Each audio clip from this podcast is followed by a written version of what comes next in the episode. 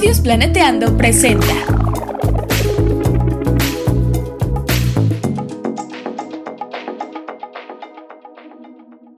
Bienvenidas Bienvenidos. y bienvenides al chismecito ambiental, En este podcast nos preocupa nuestro hermoso planeta, pero también toda la vida en él. incluyéndonos.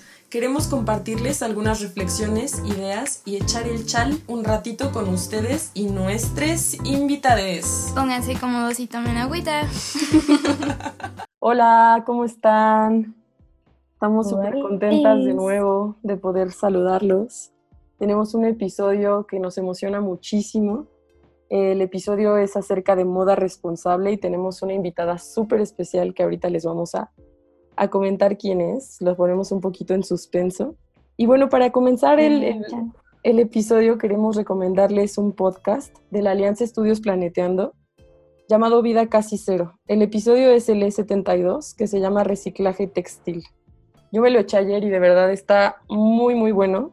Habla acerca del reciclaje textil, o sea, cuáles son las condiciones que tienen las prendas, eh, si es que el diseño de las prendas incluye eh, que ya están pensadas para ser recicladas o simplemente los diseñadores las hacen y después es más difícil revertir todos esos procesos o pasos de, eh, que se llevaron a cabo en la industria textil para después poderlos reciclar. Ahorita a lo mejor salen algunas cositas del episodio porque se me hizo muy interesante. Y también se habla de qué se hace con estas prendas que no se reciclan, o sea, hacia dónde van todas estas prendas. Entonces, para que le echen el ojo. Y bueno, como les comentamos, en este episodio hablamos acerca de qué es y cómo transicionar hacia una moda responsable, teniendo en cuenta que la industria de la moda está regida por la lógica imperante, capitalista, neoliberal y patriarcal. Todos los adjetivos que quieran agregarle aquí relacionado a esto, lo cual implica que pues también está construida sobre una base de desigualdades y violencia tanto social en cuanto a las condiciones laborales de los, las empleadoras, diría yo aquí, este, las empleadas de, de estas actividades, como también la ambiental. Entonces, ¿cómo podemos cambiar esto? Pues descúbranlo en este episodio. Nuestra invitada de lujo muy, muy especial es Ana, Ana Yáñez de La Mala Store. Entonces, bueno, les platico así rapidito de Ana para dejarlos con ella y que nos cuente más acerca de ella. Ana Yáñez es bióloga por la Facultad de Estudios Superiores Iztacala UNAM, feminista, activista y promotora de alternativas de vestimenta de bajo impacto, creadora de contenido para redes sociales como Instagram y TikTok. De verdad que si tienen la oportunidad, yo sé que sí la tienen porque todos andamos ahí en el Instagram, o la mayoría, de, de checar su página es arroba la mala-store. En Instagram está padrísimo todo lo que sube porque no solamente pues es, es un lugar donde ustedes pueden ver el contenido que se sube, digamos, no solamente es una store, sino no solamente es una tienda, sino también siempre está subiendo contenido súper interesante, súper atractivo a la vista, muy, muy creativo. Entonces, pues, eh, no sé, Ana, si quieras contarnos un poquito más de ti, de tu proyecto. ¡Holi! No sabía cuándo entrar y así saludar con enjundia. Pero hola a todas, todos y todes. Estoy muy contenta de estar aquí. Eh, pues sí, como, como lo escucharon, yo soy bióloga y pues sí, mi, mi trinchera eh, en donde desarrollo mi activismo pues son las redes sociales, ¿no? Las redes sociales son otra calle por la cual transitamos, entonces vayan a seguirme, me gusta mucho eh, subir videitos sobre cómo podemos justo incorporar alternativas de vestimenta de bajo impacto a nuestra vida, si realmente, realmente nosotros como usuarios somos los responsables o hay ahí una mano patriarcal este, la cual tiene la mayor responsabilidad y en TikTok igual estoy como arroba la mala vintage en donde hago contenido también sobre tianguis conociendo México a través de los tianguis. Entonces, básicamente también eh, devuelvo recuerdos a las personas rescatando los juguetes de su infancia y, y ahí los pongo como a la venta. Entonces, muchas gracias por invitarme, chicas, y va a ser muy interesante platicar sobre la industria de la moda y sus impactos aquí en Chismecito Ambiental. Ay, no, padrísimo. Nosotras bien contentas de andar echando chala aquí contigo. Yo personalmente admiro mucho tu creatividad. Es, es, eres increíble, pues. Entonces, pues también nos gustaría que nos cuentes cómo te empezaste a involucrar en, en este proyecto y cuáles han sido tus experiencias, más o menos, o algunas que destaques de todo este camino de mm, la mala. Bueno, pues todo empezó en 1997, mi año de nacimiento. Yo crecí entre tianguis, muchos de, mis tíos y de mis tías vendían como de pronto en el tianguis o siempre íbamos nosotros todos los domingos a los tianguis, me daban 20 pesos eh, de domingo y yo lo gastaba en juguetitos, toda mi vida vestí, sí, de la ropa de paca mayoritariamente eh, solo que siempre lo oculté, ¿no? Ya hasta la universidad que me encontré con otras personas que también lo hacían, pues me fui, me fui abriendo un poco más, pero sí, yo desde pequeña, eh, mi familia es súper chacharera. De hecho, ay, esta es una súper exclusiva, hermanas. No se lo he contado a nadie, a nadie, a nadie de verdad, ni, a mis seguidores, ni, ni a muchas personas, pero mi abuelo ponía apodos a todos sus nietos y a mí me puso Oh, eh, de que de verdad yo era así como me gustaba la parafernalia de, de, los tianguis, me juntaba muchas cositas. Y bueno, yo estudio, sí, me, me, me quedo en la carrera de, de, biología. Entré al principio enamorada de las plantas, luego me enamoré de los insectos, pero yo quería, siempre me ha gustado también el arte y yo quería como conjuntar ambas partes. Entonces, sí, como, no sé, en cuarto semestre empieza a meterse en mi cabeza con la idea de dedicarme a la divulgación científica. Sin embargo, pues en los laboratorios de la facultad no, no había como mucho de divulgación científica, entonces ya para los últimos semestres me fui enfocando más en el desarrollo sustentable. Pasé yo por muchos laboratorios porque no encontraba de verdad como uno que me atrapara y el último fue justo el de desarrollo sustentable. Estaba, eh, yo quería hacer un programa de manejo de recursos naturales en el pueblo de donde es mi papá en Chiapas, que se llama Santo Domingo. Cultivan café y bueno, eh, me doy cuenta que pues no es lo mío. Sí me gusta el desarrollo sustentable, sí, sí me llama mucho la atención el manejo de recursos y todo esto, pero no sé, como que algo me hacía falta. Entonces me salí de ese laboratorio y de la nada me cae por ahí la convocatoria de Planeteando. Me dice una amiga, mira, esto creo que te te interesaría. Yo ya llevaba como un año buscando un lugar donde hacer mi servicio social, pero no sabía en qué, solo sabía que cuando lo encontrara lo iba a saber. Pues ya, eh, llevo planeteando. Eh, al principio yo no mostraba mi cara para nada me daba muchísima pena, no tenía mucha confianza en mí, pero poco a poco fui descubriendo herramientas y también pues se me fueron compartiendo otras tantas en, en, Planeteando para desarrollar mi propio contenido. A la par, hace cuatro años, mi pareja de ese entonces y yo abrimos este bazar en Instagram. Al principio era pues solo venta de ropa, ¿no? Y ya luego todo se fue juntando, o sea, la divulgación científica, el desarrollo sostenible, bueno, sustentable en ese entonces, la ropita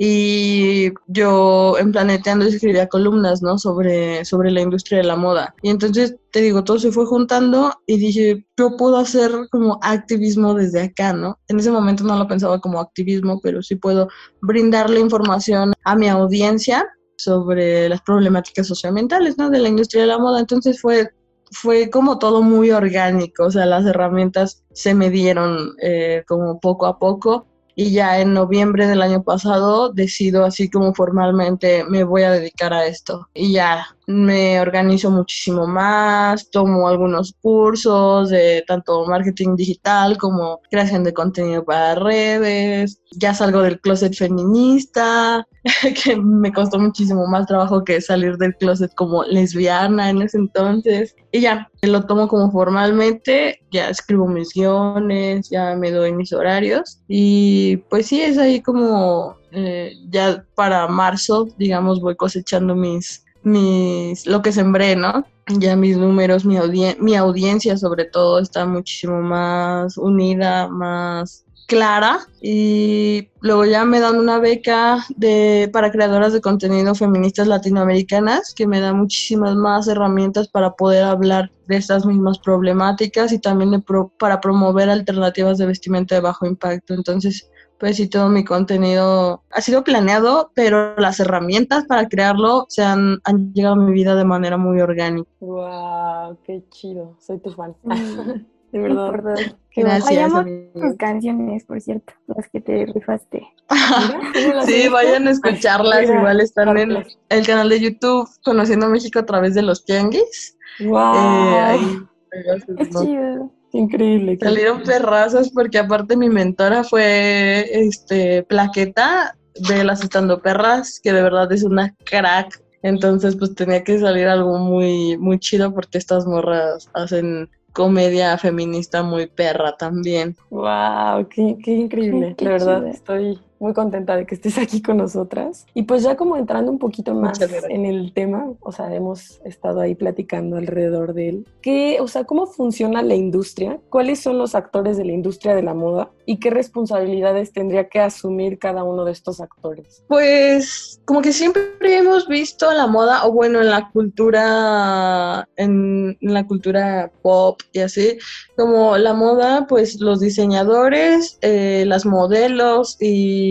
los, consumidores, ¿no? Hago aquí un paréntesis para decir que mm, en esta transición hacia una industria circular responsable ya no se les llama consumidores a estas personas involucradas porque vamos haciendo una deconstrucción de, de, un cambio de paradigmas, ¿no? Entonces la palabra consumidor tiene una raíz etimológica que significa el que compra, usa y desecha, básicamente es como esa, esa idea.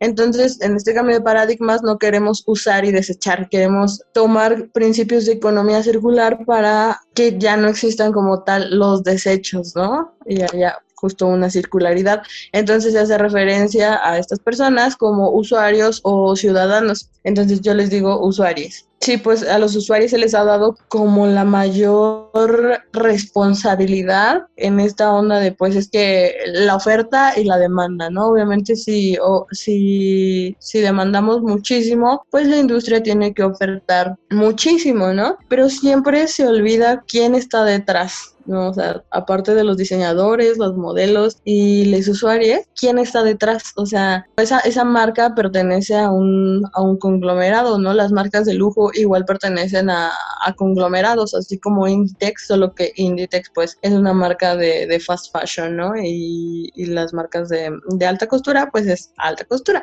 Son las de eh, Zara, Pull&Bear, todas estas es Inditex, ¿no? Ajá, el conglomerado de Inditex está Uter. Ah, no sé si se pueda esto. Ay, yo no sé si se puede esto. Mm, ah. Yo creo que sí. ¿Sí? Ya se sabe, ¿no? Se sabe, se sabe la internet. sí, sabido. Uter, Stradivarius, este, Massimo Dutti, Perska, Pull&Bear, eh, todos esos son, son Inditex.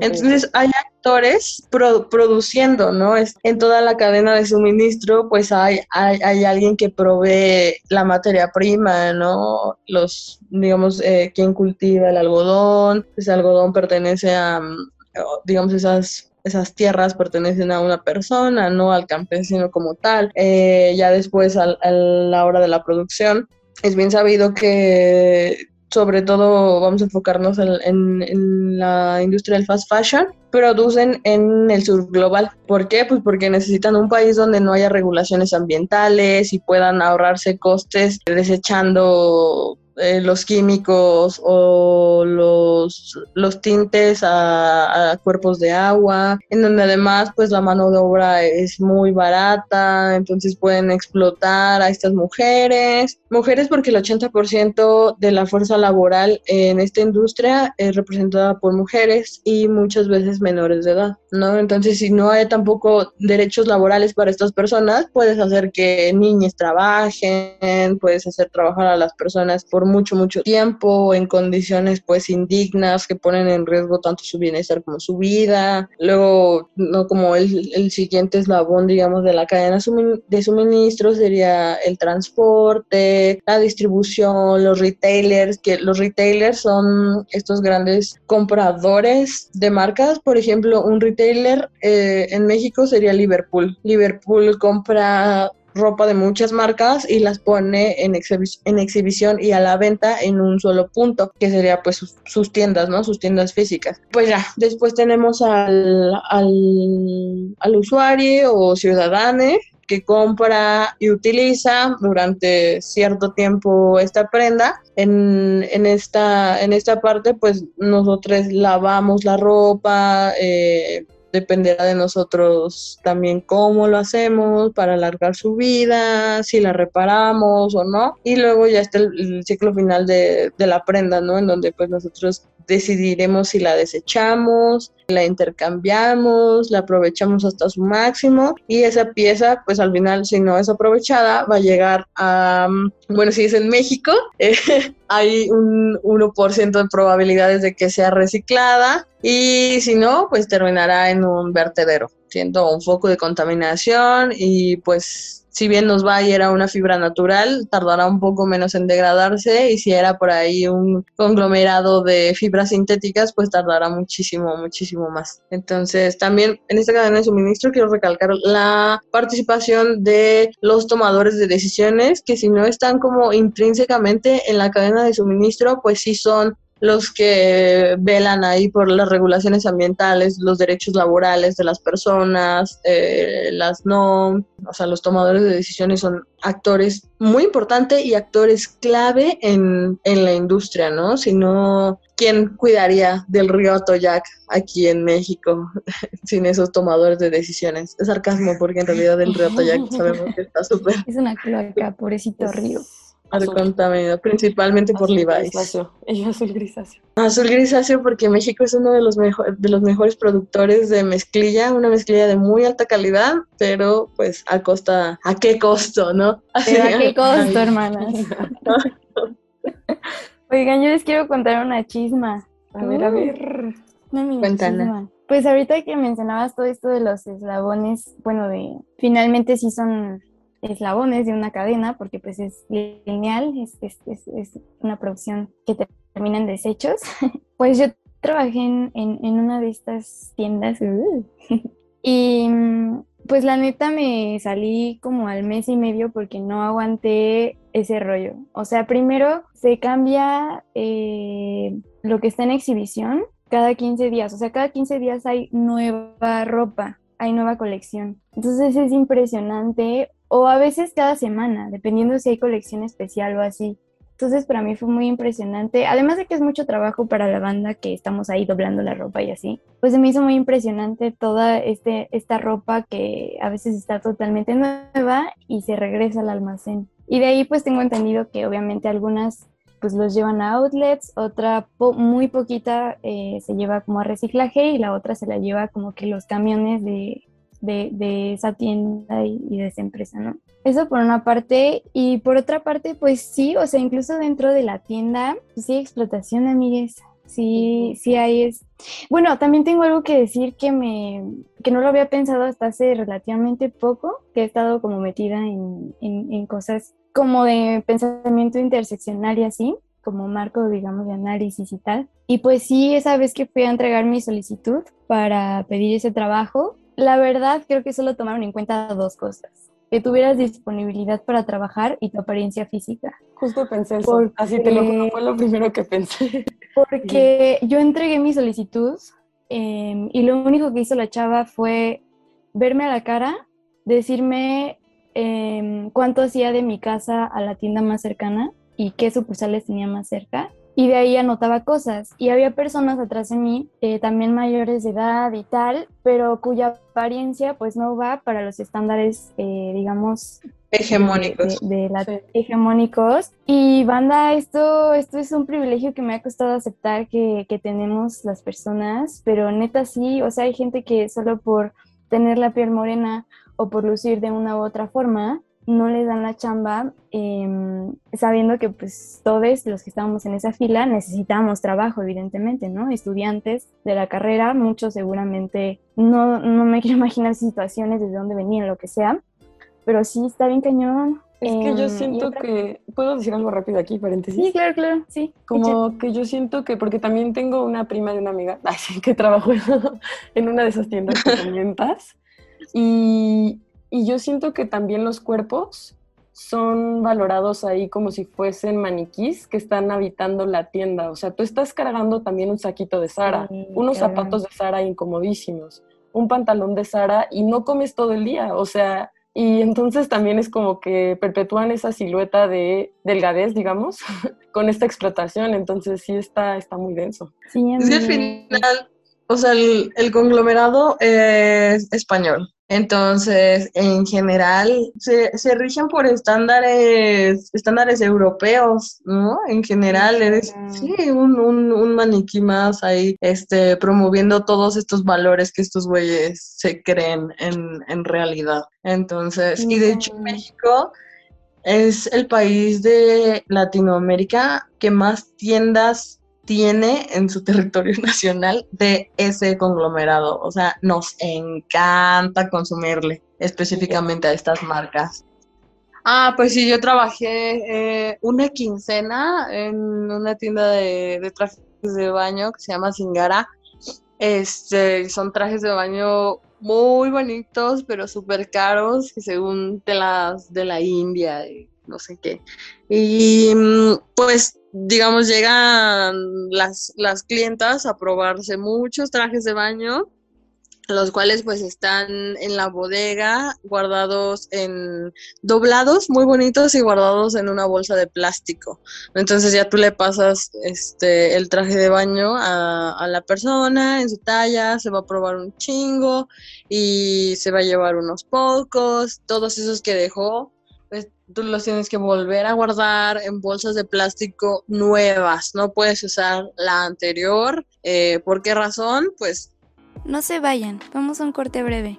Estudios Planeteando es una casa productora de contenido socioambiental, científico y cultural que busca un mundo más justo para todos. Si quieres apoyar en esta causa, ingresa a www.patreon.com diagonal planeteando y dona al menos 20 pesitos al mes. Continuamos. No lo sé, ¿no? En realidad esa bolsa que usaste está limpia, pues, mm, pues está limpia, pero la tienes que desechar y volver a usar otra, entonces al día yo creo que sí se desechan como unas 200 bolsas fácil y todas esas las tienes que tirar, entonces yo me sentí muy culpable de hacer eso y en los 15 días en los que estuve rescaté como 5 bolsas, 5 Oh, kilos de bolsa de, de esa No. basura porque mm, pues sí está, está muy feo. Y había una señora que me decía, yo cuando la encargada no se da cuenta la reciclo, pero que no te vea. O sea, Como si fuera algo malo, ¿no? Ajá, y luego una amiga, igual de la carrera, eh, colega bióloga, me contó que ella estaba trabajando en Calvin Klein y pasaba exactamente lo mismo. Tenían que guardar las camisas en bolsas y desechar las bolsas. Y también los ganchos los desechaban mucho. Ella me dice que ella lo, lo rescató ahí por si se te ofrecen ganchos, ahí me dices, porque tengo un chingo. No sí, es otro, otro problema que, que pues igual genera un impacto cabrón. Además, una falsa seguridad, ¿no? Como una falsa, como higiene. O sea, porque Sí. ¿para qué usar tantísimo plástico? Pero bueno. Entonces, Ana, o sea, ¿cómo definirías tú qué es la moda responsable? ¿O qué piensas sobre moda responsable?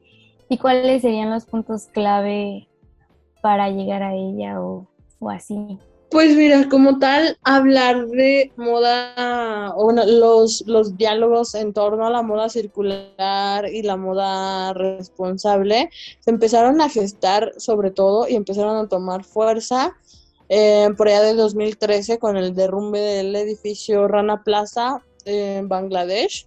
En este, este edificio se sobrecargó de maquinaria y personas justamente también marcas como Mango y el conglomerado de Inditex tenían ahí este, pues a sus costureras trabajando.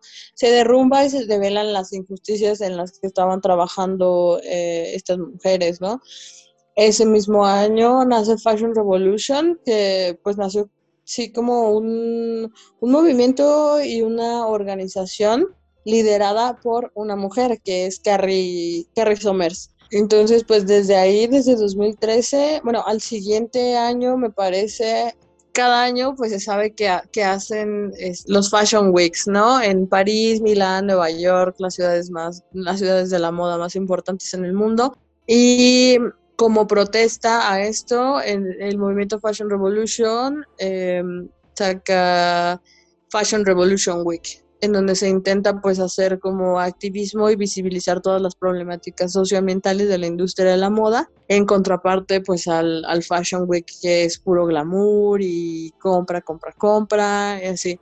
Ya después, unos años después, Fashion Revolution saca el primer índice de transparencia de la moda en donde evalúa unas cuantas marcas de corte internacional, en donde son evaluadas variables como la transparencia, la trazabilidad, la gobernanza y creo que primero esas, esas, esas variables. Y pues otorga una calificación a las marcas en cuanto a qué tanta información de estas variables revelan públicamente para que los usuarios podemos comprar responsablemente, ¿no? Entonces, pues con el avance, digamos, de, de, este movimiento, que pues ahora es una organización que se encuentra en muchas partes del mundo, se abre más este diálogo sobre que la industria de la moda necesita un cambio de paradigmas, ¿no? Por mucho tiempo se ha utilizado el modelo lineal súper arcaico de tomar, usar, desechar. Entonces, Carrie Somers eh, de Fashion Revolution, junto con otras cabezas importantes en la industria de la moda, una de ellas Ellen MacArthur, que también tiene su fundación Ellen, Ellen MacArthur, comienzan estas conversaciones ¿no? sobre este cambio de paradigmas y Ellen MacArthur por ahí menciona que pues es necesario incorporar cuestiones de economía circular a, la industria de la moda, ¿no?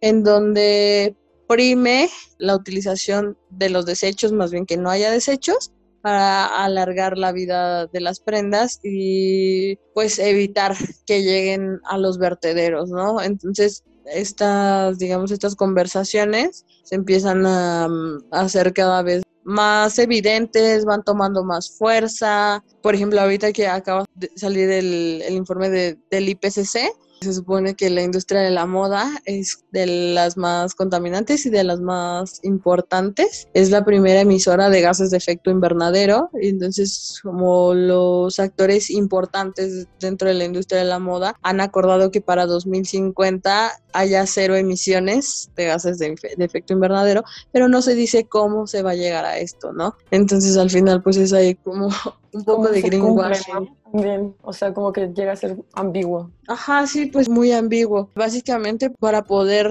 digamos, derrocar este modelo lineal eh, de tomar, usar, desechar y llegar a un, a un modelo ideal de moda circular y responsable, pues no tendría que haber desechos y más bien estos, este último punto de la cadena se convertiría en materia prima, ¿no? Aquí los mayores responsables son los productores, sí, porque ellos tienen que velar por la salud de los materiales, hacer materiales más resistentes, más duraderos, pues reducir, ¿no? Em, sus emisiones apostando por, por energías renovables, pues reducir, por ejemplo, el, el, consumo de agua para la creación de, de las prendas, que es una cosa loquísima, reinventar maquinarias. Por ejemplo, antes los pantalones de mezclilla se deslavaban con agua, con litros y litros y litros y litros de agua. Ya posteriormente pues sale la maquinita de piedras, ¿no? Entonces ya la mezclilla se desgasta con pura fricción. Es también uno de los procesos más contaminantes de esta industria es como el teñir, ¿no? O sea, como meter el color, o sea, procesarla y tratar las piezas, o sea, sí tiene como una mezcla impresionante de químicos. Pues la mayoría de ellos son tóxicos, ¿no? Este, sí, pues es que la mayoría son, son químicos, no son Ajá, o sea, además lo que estaba viendo también es que, por ejemplo, el cultivo de algodón usa el 22.5% de los insecticidas del mundo y 10% de los pesticidas, o sea, no solamente al momento de que ya se obtiene, digamos, el textil y para pintarlo, sino también antes de eso todos los espacios que están siendo utilizados para el cultivo. Sí, sí. O sea, como, como usuarios también podemos incorporar, por ejemplo, estas alternativas de vestimenta de, de bajo impacto, ¿no? Que pues si lo ves como a escala, es nada en comparación a los cambios que se pueden hacer desde dentro de la industria, ¿no? Ya hay consultorías, por ejemplo, eh, aquí en México está Ethical Fashion Space, que es una consultoría ambiental justo para marcas independientes o grandes marcas en, donde se les brinda pues como la información necesaria para transicionar a este nuevo modelo de economía circular en cuanto a la moda. Ya se lanzó el año pasado el primer índice de transparencia de la moda en México, lo cual incentiva a las marcas pues a ir transicionando, ¿no? Hacia esta revolución, revolución de la moda, pero también nosotros como usuarios pues tenemos esta voz, ¿no? Hacemos presión social. El índice de transparencia no se hubiera creado si los usuarios no hubiéramos hecho presión en redes sociales si el, el, el movimiento de, de, Fashion Revolution, de Who Made My Clothes, quién hizo mi ropa, qué tiene mi ropa, no hubiera tomado tanta fuerza. Entonces sí tenemos un gran poder como usuarios y debemos utilizarlo, debemos cuestionar a las marcas, debemos eh, demostrarles que nos importa quién hizo nuestra ropa y de qué está hecha nuestra ropa, ¿no? Es por eso que yo pues digo mucho que cuidar tu ropa es, es una declaración política. Bueno, no lo dije yo, lo dijo Carrie Somers, pero me gusta mucho eh, esta, esta cuestión porque es real, o sea, si tú alargas la vida de tu ropa, estás diciendo básicamente que te importa quién la hizo y te importan los recursos con los cuales fueron hechos, ¿no? Y no quieres que se gasten nuevos recursos y, que esta persona gaste más energías en hacer otra, otra prenda a la cual tú vas a demandar. Entonces, sí, la mayor responsabilidad la tiene la industria, pero claro que hay pequeñas cosas que nosotros podemos hacer, sobre todo esto, cuestionar y alargar la vida de nuestra ropa. Sí, sí, como regresar a reparar y o bordar. También hay, hay cosas muy chidas y muy bastante lindas en, en, en esta idea de alargar la vida de la ropa. También hay trueque, o sea, hemos olvidado algunas cosas alternativas de consumo, ¿no? que el fast fashion justamente nos está obligando a retomar. Y pues también nos gustaría preguntarte que si crees que se pueda llegar a tener un consumo que sea plenamente responsable en todas las esferas. Sí, es que también, digamos, vamos hablando de un consumo responsable eh, desde las interseccionalidades, ¿no? Es decir, yo tengo el acceso a esta información, tengo el, tuve, tuve el privilegio de acceder a una educación superior, privilegio de tener un dispositivo, acceso a internet y pues obviamente yo estoy como en este activismo, ¿no? Para, para transicionar hacia, una revolución de la moda, pero ¿qué hay de las personas que pues no tienen el acceso a esta información y que pues solo se pueden permitir comprar, digamos, ropa de estas marcas que son baratas y sí entra como un tema de, de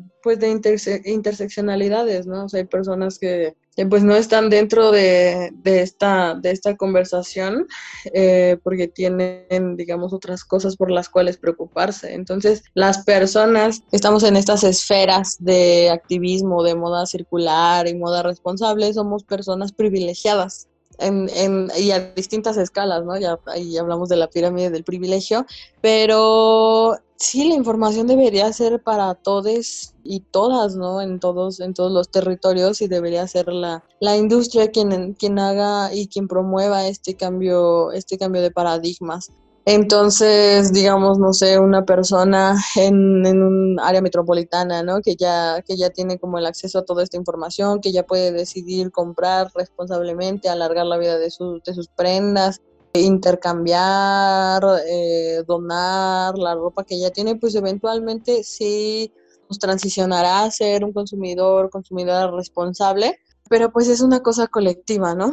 El, por ejemplo, los círculos de reparación y de bordado llaman más a una acción comunitaria, lo cual hemos olvidado estando inmersos en este sistema cis heteropatriarcal blanco y capitalista.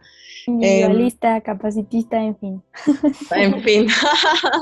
Eh, entonces, pues no sé, poco a poco uno desde su individualidad puede ir deconstruyendo todas estas cuestiones que vienen de este modelo, de este modelo lineal de, de consumismo, pero pues es debería ser más una cosa, una cosa comunitaria que sí veo que va avanzando poco a poco, pero pues el tiempo nos está consumiendo, ¿no? Eh, sabemos que el agua, nos queda poco tiempo de agua, nos estamos acabando la, bueno, estamos desgastando la, la, capa de ozono y mientras tanto, digamos, los, los actores clave de la industria de la moda acuerdan que para 2050 planean llegar a, a cero emisiones. ¿Cuánto tiempo falta para eso? Y realmente vamos a, a cumplir ese objetivo si, si se sigue apostando por las mismas energías y con los mismos valores de para emplear a sus a sus costureras, o sea, es algo que yo no te podría como responder así de sí, vamos a transicionar en unos cuantos años a una, a una moda súper circular y responsable. O sea,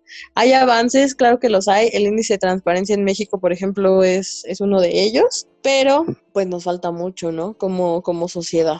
Órale, qué, qué complejo, pero qué, qué bueno saberlo. O sea, como que siento que también, pues muchos años hemos transitado, bueno, lo, hablo en particular por mí, eh, transitado como consumiendo la industria de la moda, o sea, consumiendo todas estas marcas y después, pues darnos cuenta también que, es algo que va a terminar en un vertedero, o sea, por nuestra realidad así está siendo, la moda está siguiendo un camino lineal de consumo y desecho.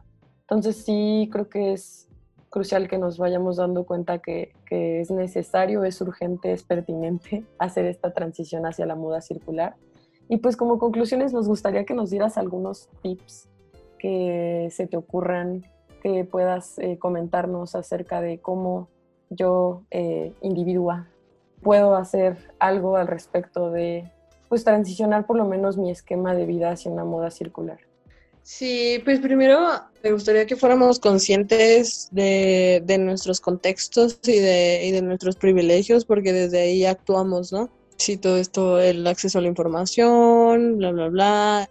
Con eso podemos utilizar nuestra voz, nuestra voz para hablar de lo que está pasando dentro de lo que nos compete, ¿no? O sea, en territorio nacional, qué está pasando, los ríos, el rato tal, visibilizar, utilizar nuestras, nuestras plataformas y nuestra voz para visibilizar estas problemáticas que nos están, nos están atravesando, ¿no?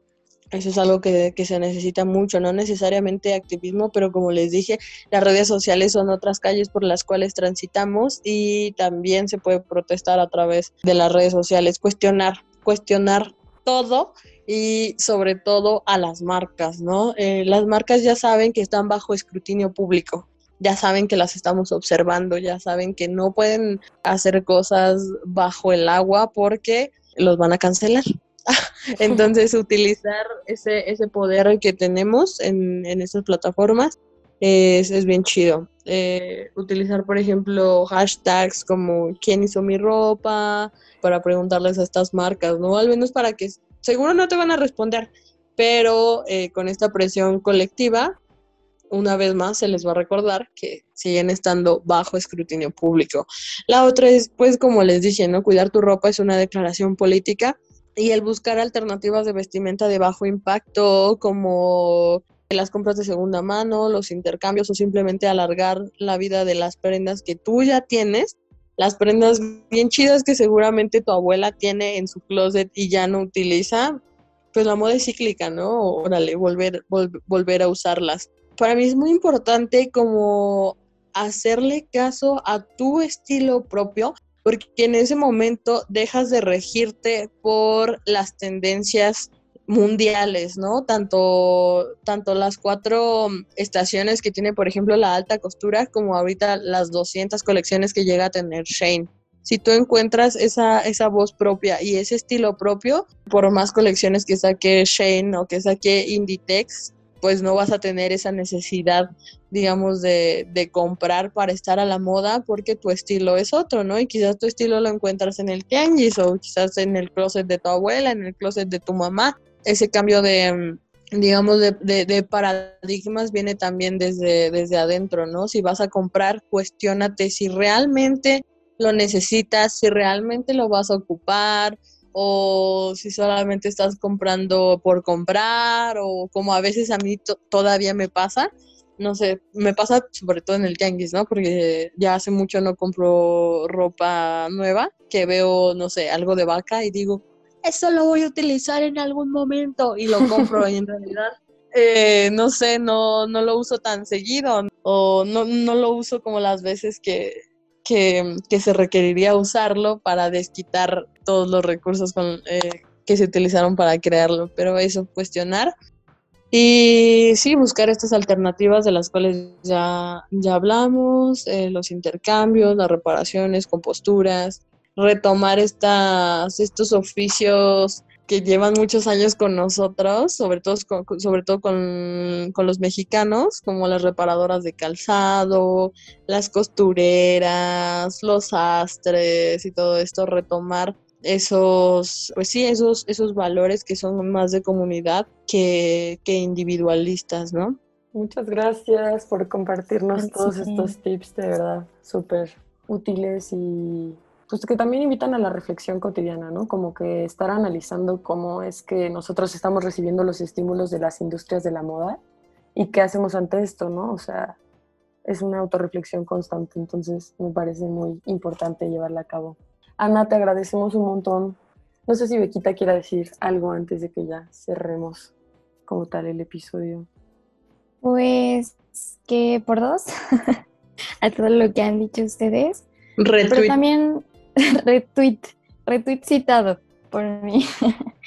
y también este, pues tal vez sí hacer énfasis en que pues estas cuestiones de nuevo nos demuestran que la justicia ambiental y la justicia social van de la mano y una no puede ser sin la otra, porque los más afectados de, de este modelo, pues, bueno, aquí en especial de la industria de la moda, pues son las trabajadoras, ¿no? Y que la otra cara de la moneda de la contaminación ambiental es la merma en, los derechos y el bienestar de las personas. Y pues ya, fin. Por tres. Muchas gracias, Ana, por compartirnos todo esto. Gracias a ustedes, amigas, por la, por la, la invitación y también la retroalimentación. Cuando quieras, acá tienes tu casita, tu espacio. Mucho éxito en chismecito ambiental. Gracias. Igualmente en La Mala. No se olviden de seguir a La Mala-Store y el Twitter, Ana, que es ese. Y TikTok. TikTok. Ajá, en TikTok como arroba la mala vintage, en Instagram como la mala store, en YouTube conociendo México a través de los tianguis uh. y no tuiteo mucho, pero estoy como mala Yanes con Y-A-N-E-Z, si quieren también. Bueno, muchas gracias. Te mandamos un abrazo, un abrazo a todos los que nos escuchan. Muchas gracias. Abracitos, besos, mucho éxito y bendiciones.